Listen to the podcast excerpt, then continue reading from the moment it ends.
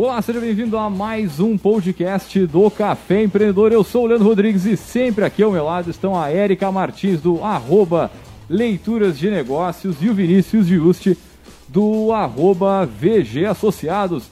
É, meu amigo, hoje a gente vai falar sobre as startups do agro, mas antes de entrar no nosso bate-papo, aí vamos lembrar, é claro, que aqui no Café a gente sempre fala em nome de Cicred. Aqui o seu dinheiro rende um mundo melhor. É, aqui também no café falamos para a agência Arcona. Profissionalize as redes sociais do seu negócio com pacotes a partir de 497 por mês. Agência Arcona, marketing de resultado. Acesse no Instagram, arroba Agência Arcona ou no site arcona.com.br. É, e também falamos para VG Associados, a terceirização financeira com atendimento online para todo o Brasil. Segurança e qualidade na sua tomada de decisão. Acesse vgassociados.com.br e saiba mais. É, e também pelo café falamos para Leve Café, Coffee Shop Coworking, cafés especiais, um universo sem volta. Acesse o arroba leve.café. Fala galera, tudo na Santa Paz, tudo tranquilo e sereno? Certo. Boa, boa tarde, boa noite, bom dia. Pausa dramática, meu Deus do céu, Bom vocês dia, estão. boa tarde, boa noite Vocês quem- Não, é vocês estão numa mistura de segunda-feira com sexta-feira hoje, eu não tô entendendo, tia. Cara. Pausa Isso aí- dramática? Isso aí dá pra fazer programa em véspera de feriadão, dá nisso. Não, véspera. Hoje eu trabalhei normal. Ah, desculpa então. Então pra quem nos escuta aí durante eh, outras atividades não ao vivo, uma boa tarde ou um bom dia, porque quem nos escuta ao vivo é boa noite. Começando mais uma semaninha, semaninha, semaninha com feriado amanhã, né? E começa já um mês com dois dias praticamente capenga, mas iniciamos então novembro, começamos o penúltimo mês. Hoje eu li uma frase que dizia: começou o mês que é a quinta-feira, é verdade. né? Mas já estamos encerrando aí 2021 que a gente achou que não ia chegar, já chegou e tá terminando. Então, bora. Você tá bem reflexivo hoje, hein, jovem? Muito bem. Vamos lá então. Muito bem, então, gurizada. Um delay aí por questões técnicas, né? Então, Bora. vamos lá. Muito bem. Vamos lembrar, que vamos entrar no nosso tema de hoje, hein? Então, é o seguinte, gurizada, o mercado do agro no Brasil né, é um dos pilares da nossa economia. O número de startups do agro cresceram aí 40% nesse contexto aí, só em 2021 em relação ao ano anterior. Segundo aí os dados da Embrapa e reforça o tamanho desse mercado que vem chamando a atenção de investidores e também do governo. E para falar sobre as, star, as startups do agronegócio e também comentar a, a história da Green Next, nós trouxemos eles, os nossos poderosos.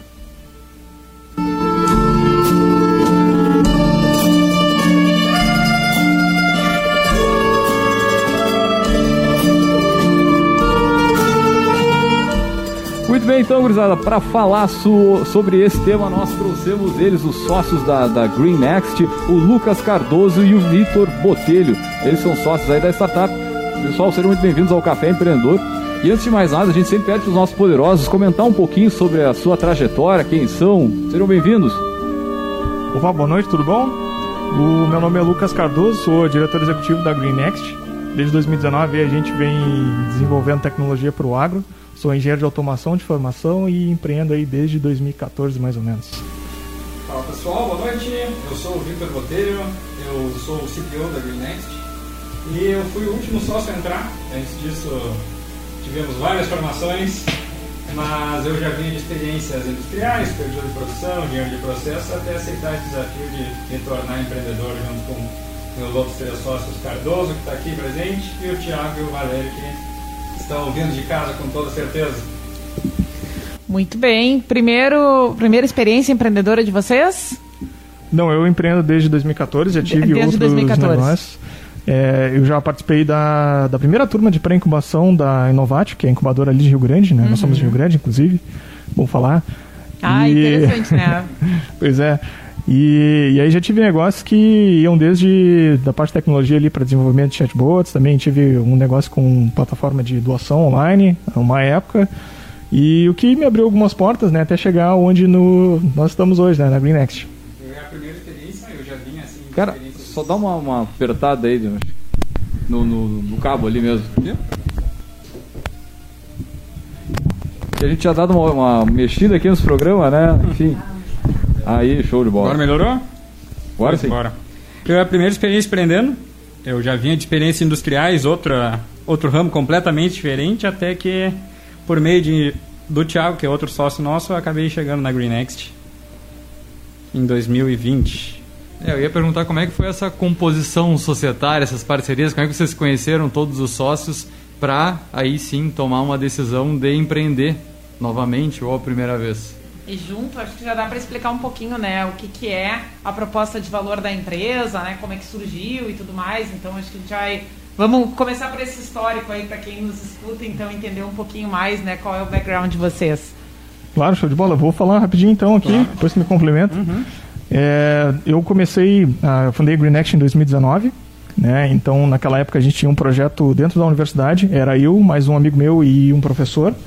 E a gente foi começar a desenvolver tecnologia para o arroz. Né? Nós vimos um gap muito grande aí de tecnologia, de realmente necessidade, né? E que se mostrou um mercado realmente muito interessante.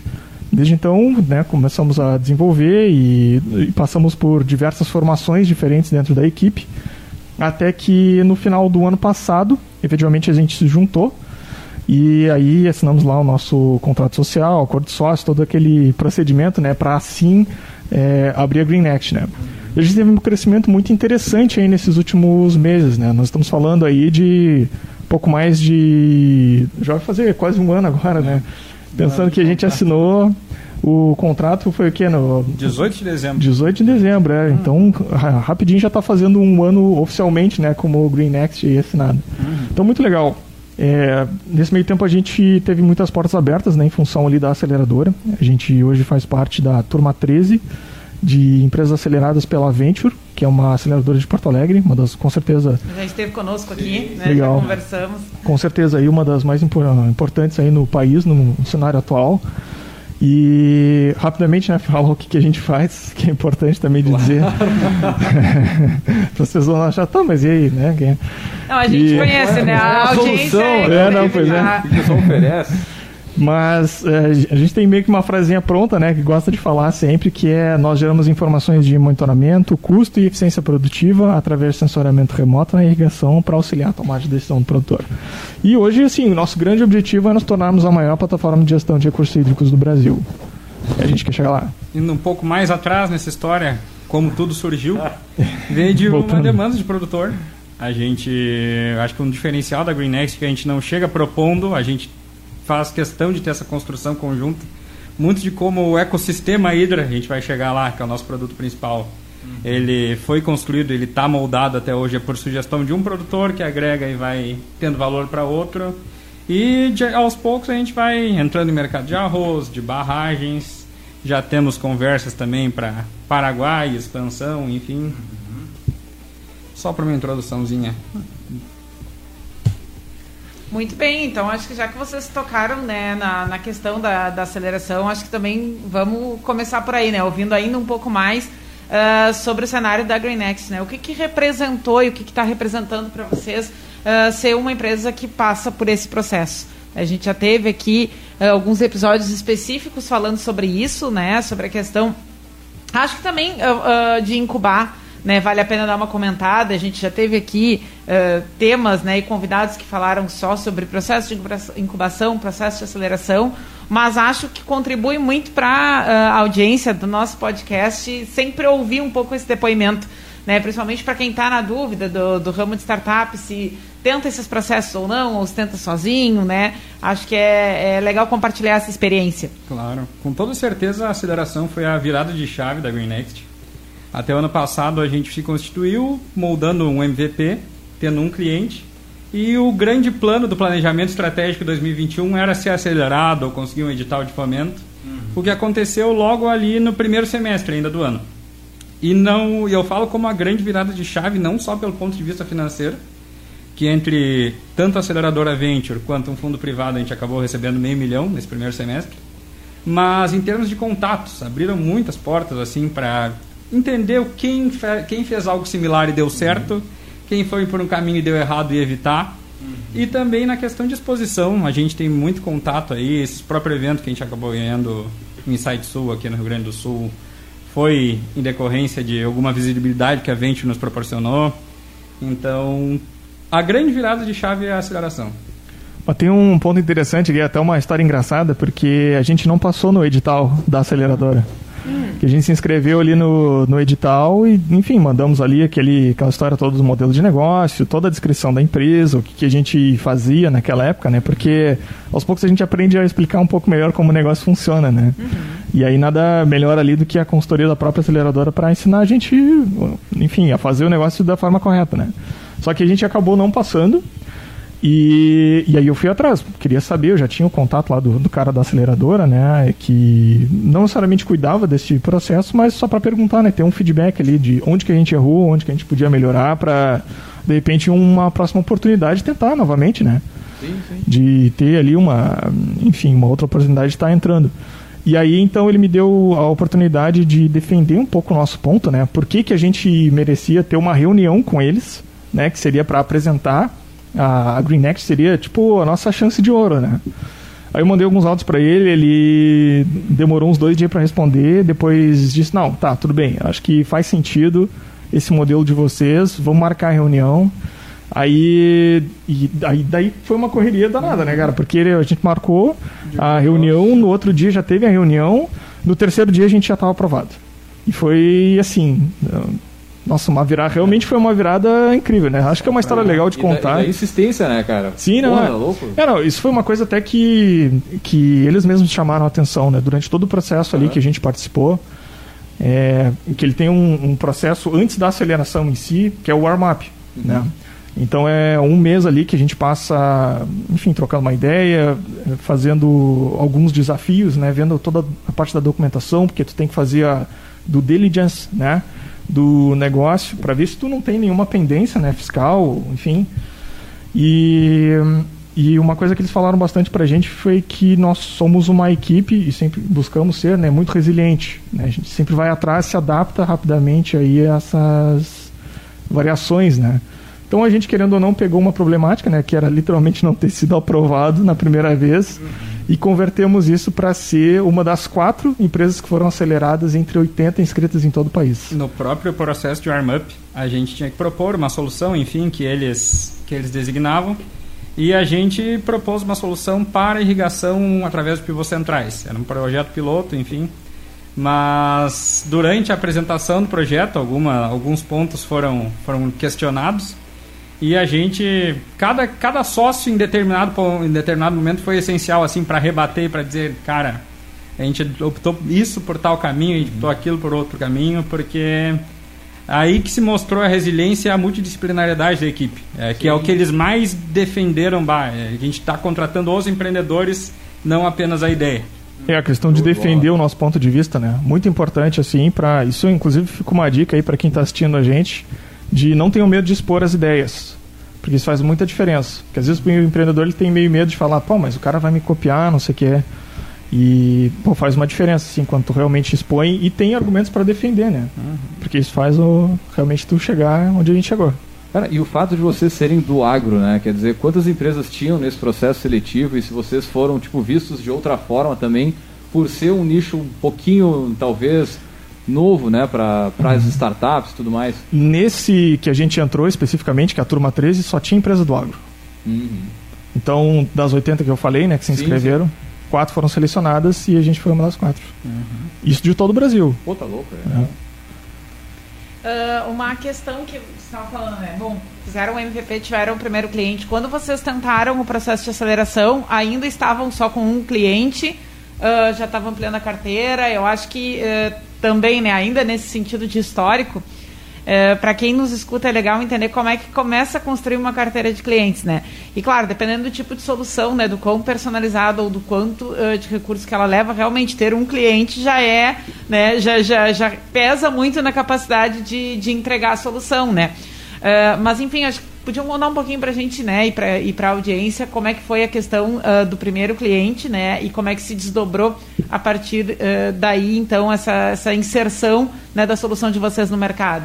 Naquele momento a gente tinha apenas um cliente, mas o que é um grande ponto a favor, que foi um grande ponto a favor, é que é um cliente referência aqui do agro no, no Brasil, no Rio Grande do Sul, que é a Granja Quatro Irmãos, aqui da região. Então a gente tinha um case de sucesso, onde no primeiro ano se teve o MVP lá, desenvolvido com eles, um sensor e plataforma assim que não é não é outra plataforma completamente diferente do que é hoje. No segundo ano a gente já estava com cinco sensores com eles e no terceiro ano agora, enfim, a gente expandiu, mas até o momento da aceleração a gente estava lá com cinco sensores, a Grande Quatro Irmãos, um case de sucesso. Ponto. Variações prospectando ativamente, mas de fechar só a Grande Quatro Irmãos. Mas o que pesou bastante foi a, a força que tem a Grande Quatro Irmãos nesse meio. Sim. Uma coisa interessante aqui, se a gente for parar para pensar em crescimento financeiro mesmo, tração que a gente teve no, nesse período, a gente está falando ali de um faturamento de 6 mil reais em 2019 para 20, que foi realmente o MVP, que a gente vendeu um equipamento, que a gente nem sabia se ia funcionar, mas acabou se provando interessante, né, ao ponto do cara fazer um investimento. E aí no ano seguinte a gente permaneceu só com a granja, só que aí com cinco equipamentos a gente expandiu o faturamento para 32 mil reais. E aí esse ano a gente expandiu para 58 equipamentos, com três clientes diferentes. Hoje a gente já está cobrindo mais de 25 mil hectares, mais de 1.200 quilômetros de canais de irrigação.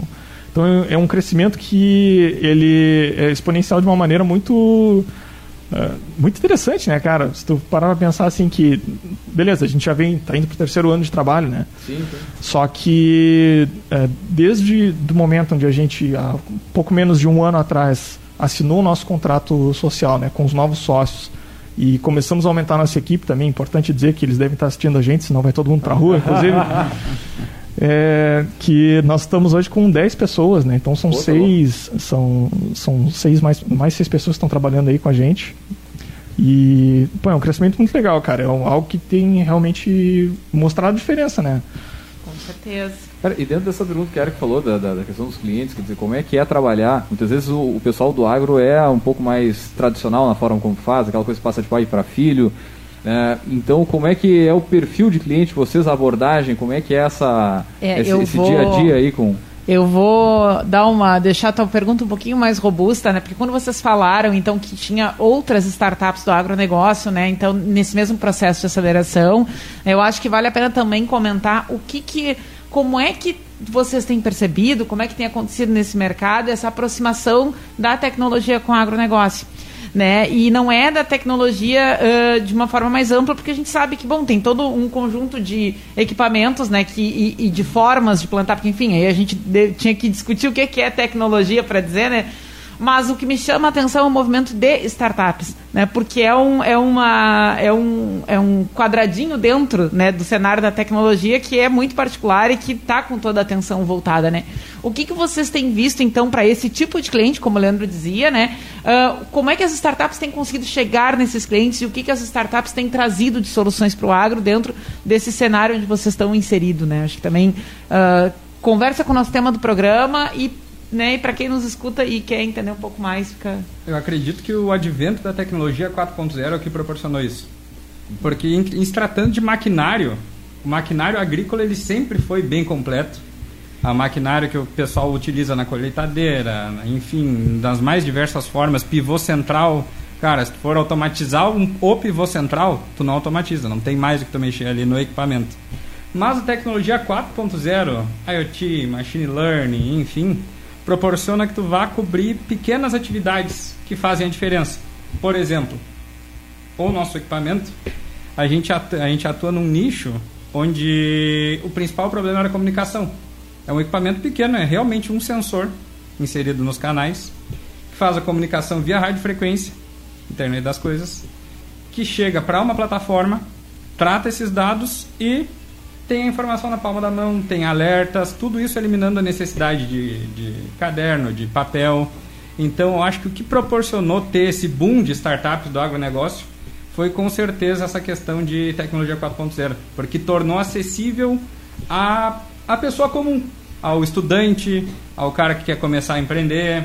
Então, a, o maquinário industrial pouco se mexe, o, o maquinário agroindustrial pouco se mexe, poucos tem que melhorar isso é, fica a cargo das grandes corporações, mas o movimento de startup está muito pautado nessa questão de tratamento de dados e, e coleta de dados por meio da tecnologia 4.0.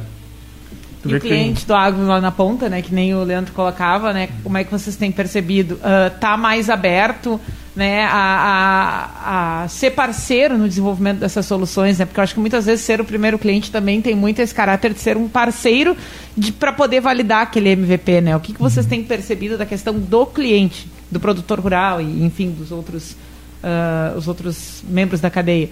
Acho que desde o início a gente teve uma parceria muito forte com o pessoal da Granja Quatro Irmãos. Sempre foram muito abertos a desenvolver a tecnologia junto com a gente, né?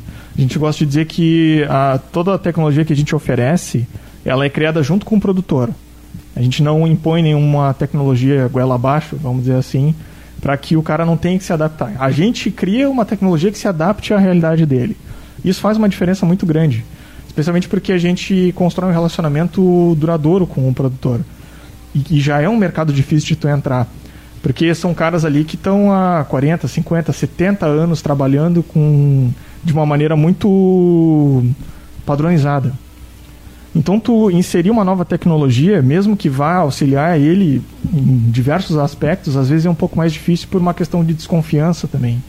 E, ah, vai substituir alguma coisa ali que eu já estou muito acostumado a fazer. Existe um processo né, de, de adaptação mas a gente tem encontrado muitos produtores que eles são muito abertos, adeptos à inovação, né?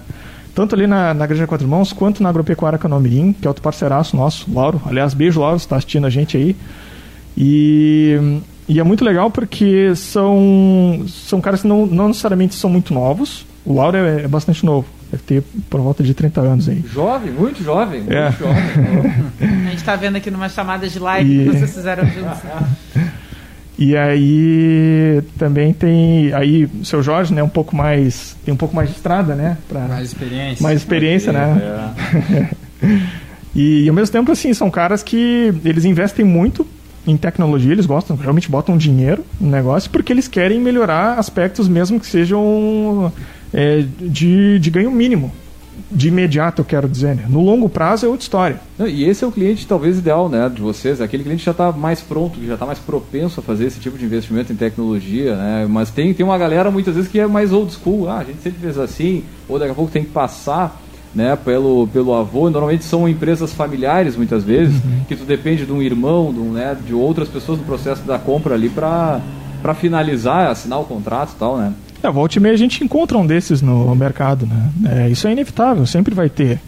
Só que geralmente a gente tenta contornar, é, mostrando, tentando mostrar um pouco mais as vantagens que é fazer um investimento, mesmo que seja talvez um investimento um pouco alto inicialmente, mas para tentar mostrar para o cara fazer alguma referência, por exemplo, ah, é, esse custo que tu vai estar tá, vai tá investindo, esse valor que tu vai estar tá investindo, ele é referente a X sacas de arroz, que é uma métrica que ele enxerga, entende? É, uma vez eu escutei dizer que o produtor ele não gosta de gastar dinheiro. Né, que ele não gosta de, de ter dinheiro a menos na conta, ele não gosta de pagar o negócio. Mas se ele identifica que aquilo para ele faz uma correlação, por exemplo, uma coisa que é comum no dia a dia, por exemplo, saca de arroz, aí é mais fácil de tu convencer. Porque aí tu está trazendo para a realidade dele e aí tu consegue ter uma adaptação mais fácil. É aquela questão de quanto ele vai gastar com quanto ele pode produzir a mais. Né? O produtor ele acaba olhando sempre para esse viés da, da, saca do hectare, da produtividade por hectare.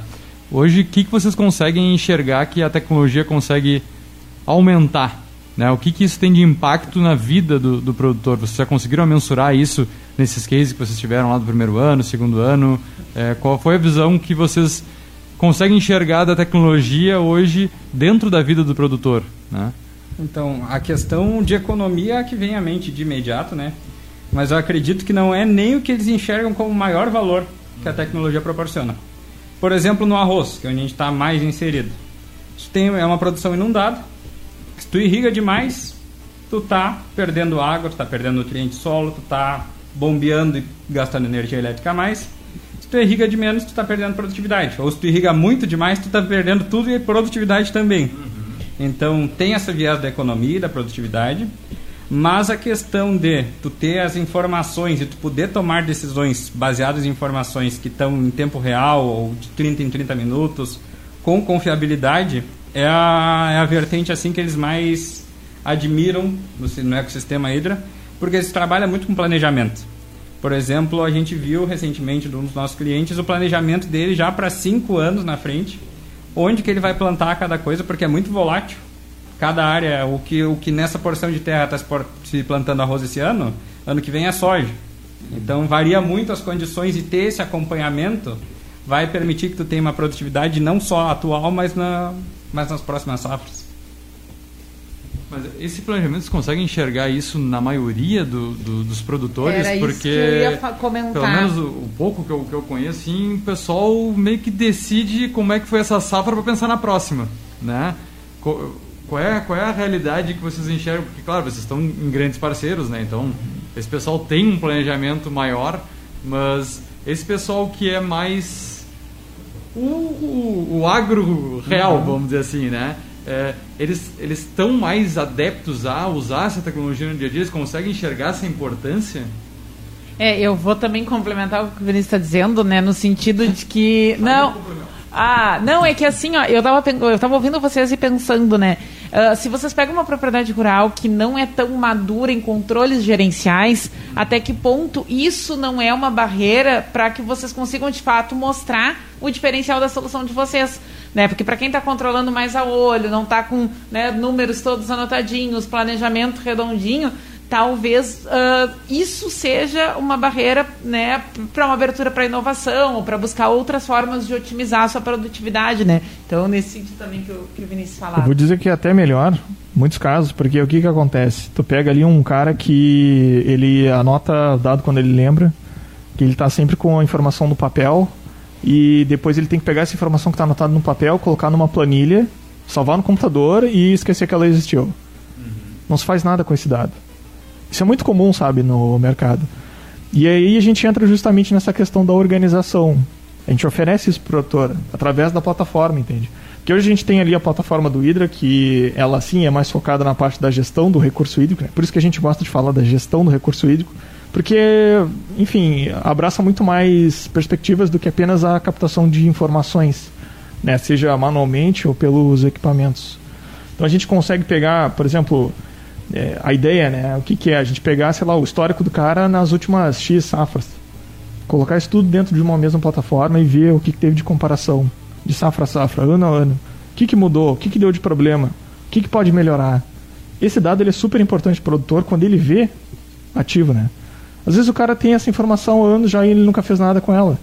Então é importante chegar com, com uma solução, e esse é uma, uma barreira de entrada, sim, com certeza, mas ela também é uma oportunidade, né?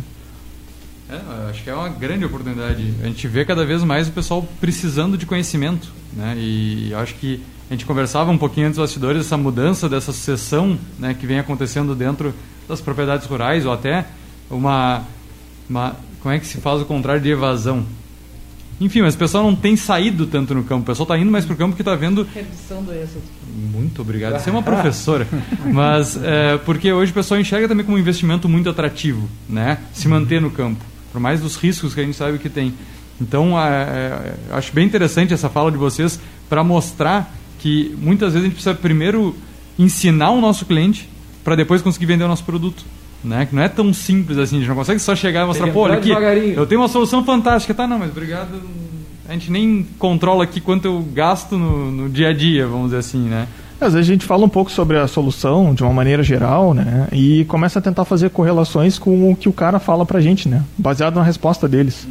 Então às vezes o cara fala pra mim, ah, a gente até tem alguns dados aí de outros anos, ou hoje faz, até hoje faz de uma determinada maneira ali. E aí eu tento instigar nele a pergunta de, tá, e o que, que tu faz com essas informações? E se a gente tivesse tal coisa dentro da plataforma? E se porque não necessariamente a gente tem tudo desenvolvido dentro da plataforma. Todas as opções prontas já para ele. Mas eh, por isso a importância de criar junto com o produtor, né? Porque a gente instiga o cara a querer ter. Porque aí ele permanece mais tempo dentro do nosso sistema e permanece mais tempo como nosso cliente também. Porque se a gente está entregando para ele o que ele precisa e o que ele realmente usa todos os dias, isso faz uma diferença enorme, né? E tem outro ponto também que é a adaptabilidade da startup. Porque a solução que a gente propôs inicialmente, o ecossistema Hydra completo, envolvendo sensor, aplicativo, plataforma, a gente mensura que ele faça sentido pelo valor, pelo ticket, a partir de 500 hectares de, produ de produção. Só que a gente também não quer perder o médio, pequeno produtor. Então a gente tem outras duas vertentes que envolvem só a plataforma e só ou só o aplicativo. Então o cara também, seja de como ele, como qual a capacidade dele de, de aquisição, ele vai ter um resultado baseado no seu tamanho. Então, pequeno produtor, por exemplo, ele pode pagar agora 400 reais para ter um aplicativo que vai substituir o, a, o papel por uma safra inteira. Então, o grande produtor pode ter toda essa informação, tratamento de dados, sensoriamento remoto em outro pacote. Então, tem que ter esse, essa adaptabilidade para conseguir atingir o mercado como um todo. A gente muito, muda a muito mudou a visão até chegar como como de fato está constituída nosso objetivo, que é ser a maior plataforma de gestão de recursos hídricos do Brasil, porque a gente viu que poderia abranger muito mais coisas do que a gente estava pensando no início. A gente estava muito focado na lavoura, a gente viu aquela abertura em arroz e, consequentemente, acabar em soja, claro, enfim, claro. outras culturas. Mas agora mesmo a gente fechou com barragens. Um evento que a gente teve recentemente, nos surgiu uma demanda na Bahia para cacau. Então a tecnologia é muito adaptável e o empreendedor tem que estar tá pronto para adaptar para ter um mercado maior. Cara, uh, já que o nosso o tema do programa é falar sobre startups, né, também, eu ia perguntar como é que é esse mundo que vocês estão do, das agro-startups, né, né, da agrotech, uh, essa, essa, essa comunicação, essa abertura para fazer parcerias, se vocês têm esse ambiente já desenvolvido através de alguns, uh, seja né, associações, enfim, como é que é esse mundo? Porque, cara, a gente sabe que enfim, a, a plataforma de vocês é bem específica para uma parte dentro de uma cadeia grande que tem aí, que vocês podem até conectar os dados de vocês com outros tantos. Como é que é esse mundo aí fora? Vocês já conseguiram é, ter alguns contatos interessantes, parcerias? É, a própria aceleradora é um intermediador, né? Nesse sentido. É, já existem outros negócios no nosso mercado que fazem parte do, da aceleradora em si, né? E é incentivado que a gente tenha algum tipo de dinâmica entre nós, né, para que negócios sejam feitos, que a gente troque experiências, o que é super válido, né, em todos os aspectos, desde tu contratar alguém até tu é, pegar a sugestão de uma empresa para realizar determinado serviço para a gente. Uhum. Né, então já tem essa conexão. É, eu quero levantar a bandeira do Candy Valley também, que a gente faz parte, que é aqui de Pelotas, né? A gente também. e Cara, é muito legal, assim. É, existem algumas startups do agro, né, entre Rio Grande e Pelotas. A gente tem contato com algumas. É, não necessariamente de parceria, mas a gente procura se ajudar no que é possível, né? Então, o próprio grupo do Candy Valley ele já serve para isso, né? Para a gente ter essa comunicação. Então, é esse esse ecossistema, né? Vamos dizer assim. Uhum tanto aqui na região, Rio Grande Pelotas, quanto através da aceleradora. E aí a gente passa a ter contato com empresas de todo o país. É super interessante para que a gente tenha uma visão um pouco mais ampla, né? Saia um pouco do escopo e possa realmente pensar fora da caixa.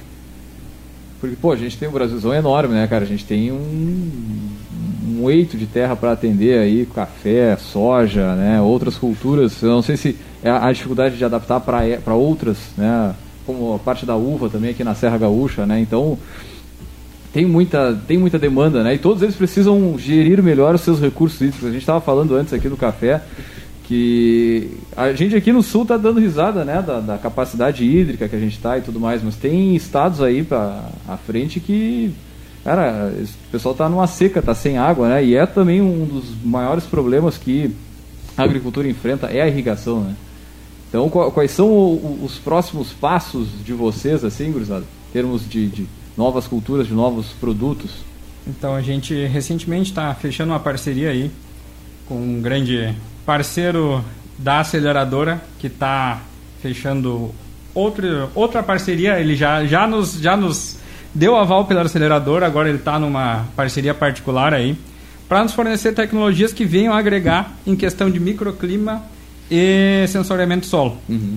Abrangendo microclima, sensoriamento de solo e irrigação de canais, a gente pode adentrar uh, fruticultura, a gente pode adentrar soja, milho, enfim, irrigação que não esteja diretamente envolvida com o canal, aí entra o pivô central, sim, sim. aí entra o cerrado que está ah, sofrendo com severas restrições aí da, da crise hídrica. Então, a cada nova tecnologia que a gente vai agregando né, nesse ecossistema hídrico, que a gente vai modulando, por exemplo, essa nossa tecnologia atual é o Hydra NVL. Em breve a gente vai ter o Hydra HDS, que é relacionado ao microclima. Então, a cada novo advento, sempre com o mesmo propósito, a gente consegue abranger um total aí de 42% praticamente da irrigação nacional. Pô, tá louco. É mercado pra caramba pra atender, né? Uhum. E oportunidade pra caramba também. Né? Não, com certeza. em, em relação a números até, já que a gente tocou no assunto, né, acho que é legal de falar. É, a gente, só de agricultura irrigada, a gente está falando de, a nível mundial, né, 278 milhões de hectares. No mundo inteiro, né? Brasil, ali 8,2 milhões. Só no Rio Grande do Sul, quase um milhão. 990 mil, se eu não me engano, o valor. É, claro que aqui a gente tem uma, a maior produção de arroz do, do país, né? 70% da produção nacional está aqui. Então, não só a gente está no mercado certo, como a gente está se inserindo nos melhores clientes, né? Sim, sim. Inclusive, já queria puxar o assunto para a questão do aplicativo que a gente falou mais cedo, porque a gente vai lançar agora, provavelmente aí na segunda quinzena de novembro, já para esse mês, o nosso aplicativo do Hydra, né, chamado Meu Hydra, vai estar disponível inicialmente só para Android, mas a ideia é que justamente a gente ofereça para o produtor de forma gratuita acesso à tecnologia do, do Hydra, né? Então que ele possa ali adicionar informações da, das suas réguas, dos seus levantes, das suas bombas, é, enfim, de uma maneira digital possa ter esse controle. E claro, né, se ele quiser se tornar um usuário mais premium, se ele quiser ter mais funcionalidades, ele pode fazer ali um investimento que vai custar ali entre 3 e 4 sacas de arroz para o tipo produtor que está assistindo a gente. que, que é bem legal, né? Então fica no valor ali de R$ 399,90, né? Que, enfim, quando a gente converte para sacas de arroz dá Bem mais ou conta, menos isso. assim, né? Bem em Bem conta, né? conta, isso para uma conta. safra inteira, né? A gente está falando de poder utilizar durante seis meses aí, pensando em safra de arroz, né? em lavoura de arroz, é claro. E a gente está muito animado, assim, de poder estar fazendo isso em parceria com a Federa Arroz, né? Que é o mais importante aqui para a gente poder ter um alcance é, muito maior que a gente poderia ter, talvez por intermédio dos produtores que já são nossos parceiros, né? Nossos clientes é, onde a gente quer levar essa aplicação desde o pequeno produtor para o médio, para o grande, para o gigantesco. É, todo mundo está utilizando a nossa tecnologia de forma gratuita e quem quiser fazer um investimento um pouco maior pode aproveitar também. Muito bem, Bem. gurizada. Chegando no finalzinho aí, então, do, do- Perspectivas de internacionalização da GreenX está no horizonte estratégico de vocês? Com toda certeza. A gente, inclusive, tem um cliente potencial aí que está na fase de prospecção no Paraguai. Esse nosso parceiro que estamos por fechar aí, ele é um forte braço comercial, tanto Brasil quanto América. Então vai ser um parceiraço assim para internacionalização, porque afinal o Lavoura de Arroz, que é o nosso principal cliente aqui, 70% está no Rio Grande do Sul, mais 1,6% é o Brasil. O resto é Ásia, em, em suma maioria.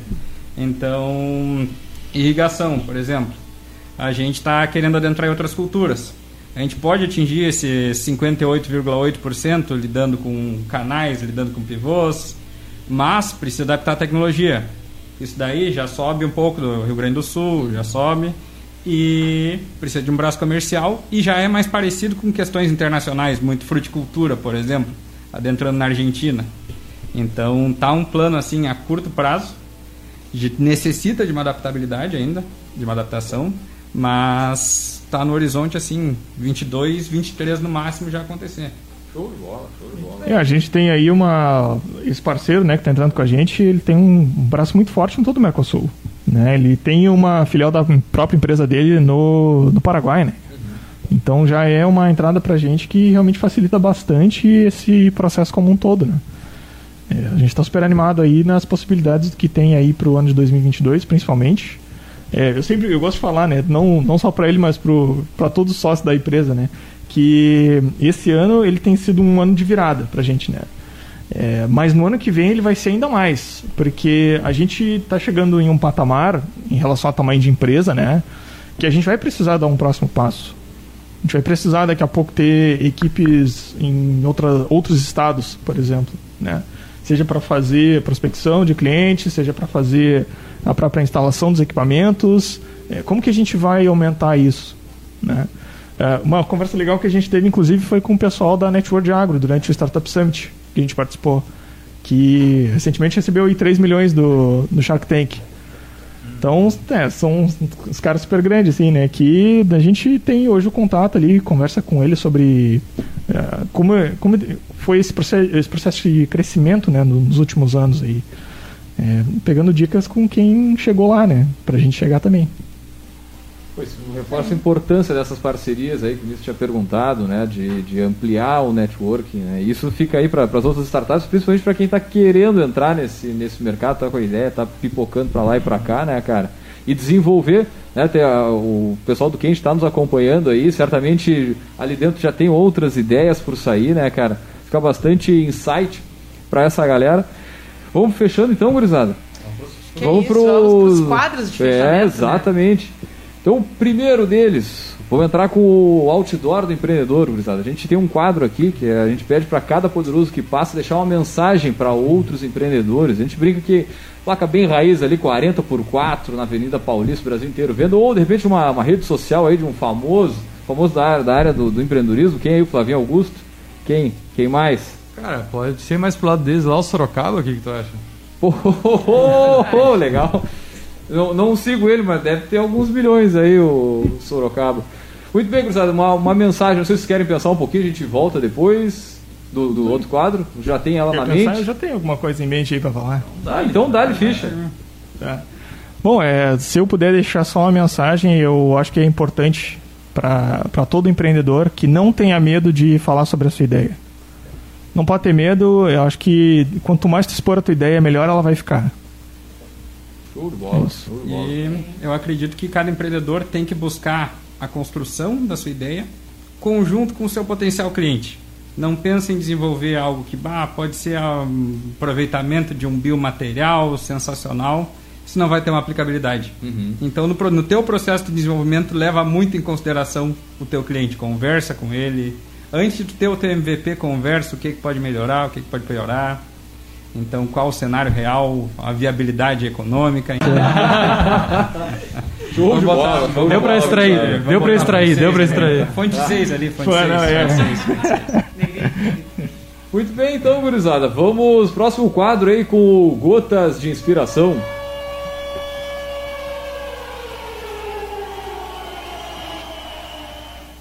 Tudo é relativo, mesmo quando não deveria ser.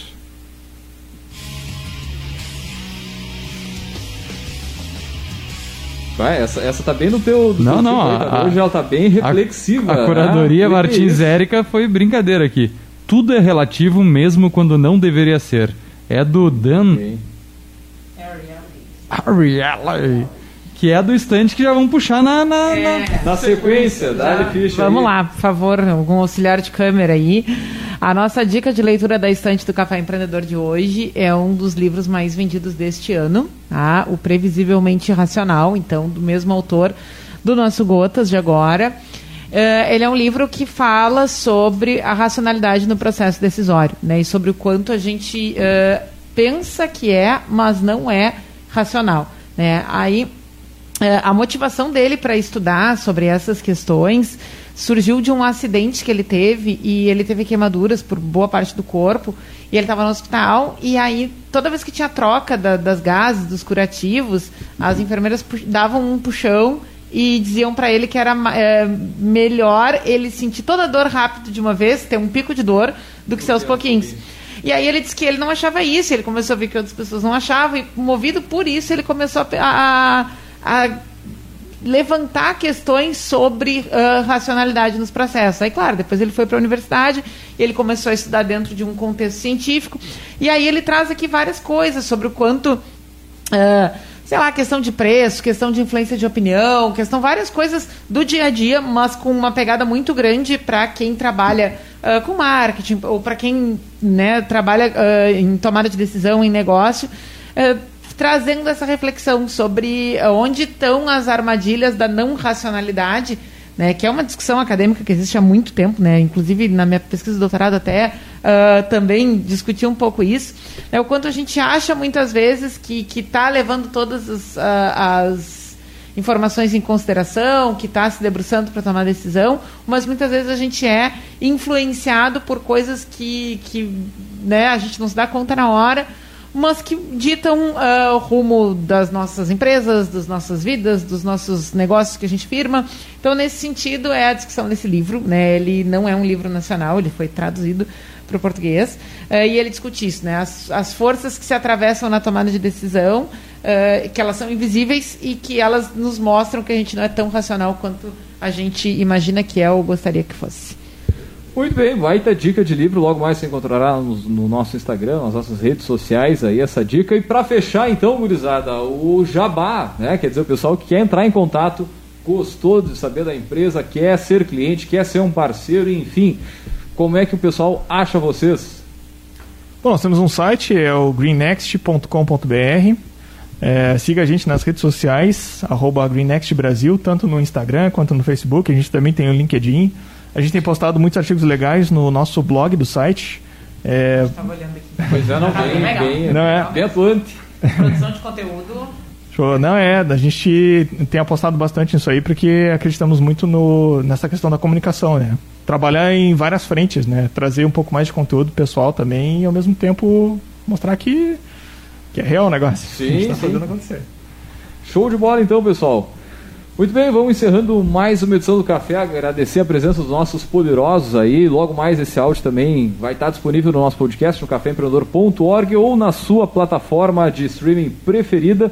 Lembrando, é claro, que aqui no Café nós sempre falamos em nome de Cicred. Aqui o seu dinheiro rende um mundo melhor.